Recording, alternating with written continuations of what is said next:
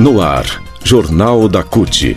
Olá Brasil, eu sou o André Acarini. Nesta edição do Jornal da CUT você confere os seguintes assuntos. Humilhada por bolsonarista, diarista recebeu o apoio do Brasil. TSE nega ter feito acordo com militares para apuração paralela de votos. Assuntos que você confere a partir de agora aqui no Jornal da CUT. Rádio CUT. Aqui, a classe trabalhadora tem voz. Acesse pelo site www.cut.org.br.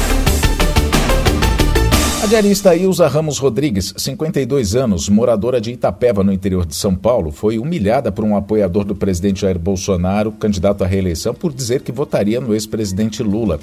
Ela disse que foi muito ruim o que o empresário Cássio Senali fez com ela ao dizer que ela não receberia mais doações.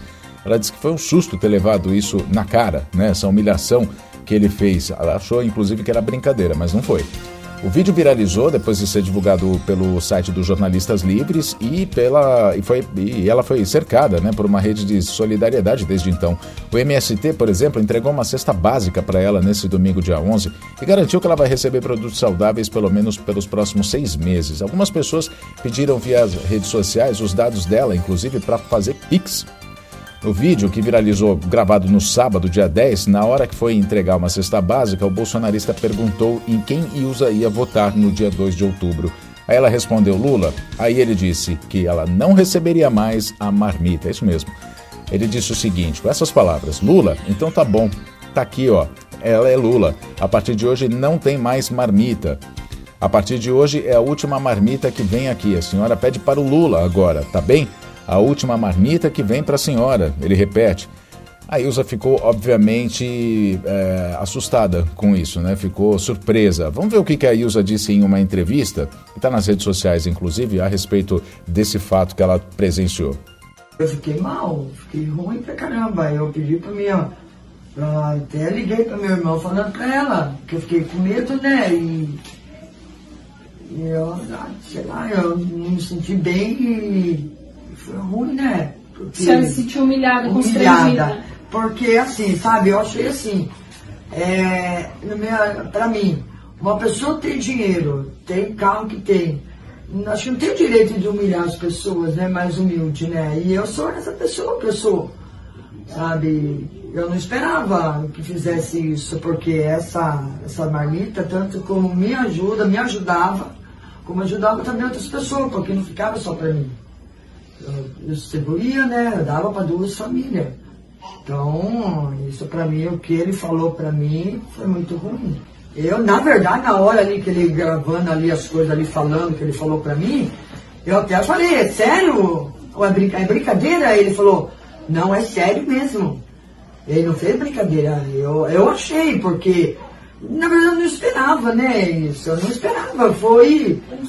Um, é, foi um susto para mim, sabe? Ter levado isso na cara, essas coisas, essa humilhação que ele falou para mim. Então. E a senhora dependia dessa doação? Dependia, porque ajudava, né? Porque eu sou faxineira, né? Ah, uma, minha, uma filha minha só que está trabalhando, então os outros estão são bico, né? Então eles trabalham, mas o menino está desempregado. E eu sou faxineira, então já não ganha tanto, né? Então a ajuda que vem, claro, é uma benção, né? Sim. Só que eu não esperava que essa ajuda que ele fosse fazer o que ele fez, né? Bom, no domingo, depois de toda a repercussão, o bolsonarista gravou um outro vídeo pedindo desculpas, não a dona Ilza, mas sim por ter feito o que fez. Ele diz que está arrependido. Ele falou o seguinte: Estou aqui para pedir desculpa pela infelicidade de ter feito esse vídeo. Estou muito arrependido. Nas redes sociais, internautas foram atrás da ficha do empresário e descobriram que ele é ligado ao agronegócio, tem processos na justiça, inclusive por enriquecimento ilícito, e ainda recebeu 5 mil reais, 5 mil reais do auxílio emergencial ligado ao agronegócio. Notícias. Jornal da CUT continua. Vamos falar agora sobre eleições. O Tribunal Superior Eleitoral negou nesta segunda-feira, por meio de uma nota, que o ministro Alexandre de Moraes, presidente da Corte, tenha feito um acordo com as Forças Armadas para que os militares fizessem uma apuração paralela dos votos depositados nas urnas eletrônicas na eleição de 2022, conforme afirmou uma reportagem do jornal Folha de São Paulo. Segundo a nota do TSE, os militares não vão ter acesso diferenciado em tempo real à apuração dos votos. Assim como em eleições anteriores, poderá ser feita a fiscalização da contagem dos votos por meio de boletins de urna, os BUs, disponibilizados ao final da votação. Esse, foi o esclarecimento do TSE. A única novidade vai ser no acesso a esses boletins que poderão ser visualizados também por meio da internet. A nota diz o seguinte, abre aspas, o TSE reitera a informação amplamente divulgada em junho passado sobre a contagem de votos a partir da somatória dos boletins de urna se possível, há várias eleições, ser possível, há várias eleições e que para o pleito deste ano foi implementada a novidade da publicação dos boletins de urnas pela Rede Mundial de Computadores, a internet, após o encerramento da votação para acesso amplo e irrestrito de todas as entidades fiscalizadoras e do público em geral. Parte dos militares, entre eles o ministro da Defesa Paulo Sérgio Nogueira, aderiram ao discurso do presidente Bolsonaro contra as urnas eletrônicas que o mandatário diz não serem seguras.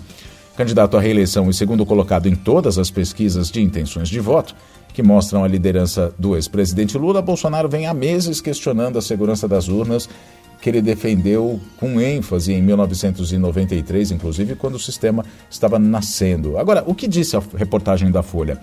A reportagem diz que Moraes fechou um acordo com os militares em uma reunião no dia 31 de agosto para liberar para as entidades fiscalizadoras os arquivos brutos da totalização enviados pelos tribunais regionais.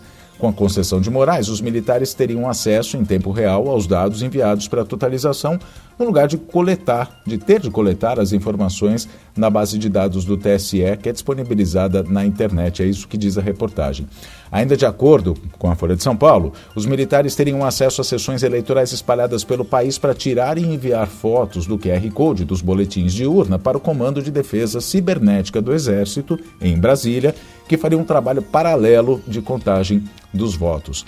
A conferência, dizem as fontes ouvidas pela reportagem, seria feita com 385 boletins de urnas, uma amostragem que, pelas contas dos técnicos, garantiria, garantiria 95% de confiabilidade.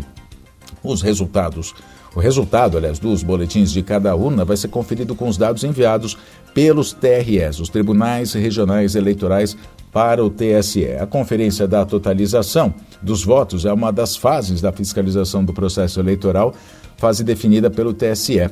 Em resolução, a Corte permite o envio das imagens dos boletins de urnas depois da conclusão da totalização dos votos.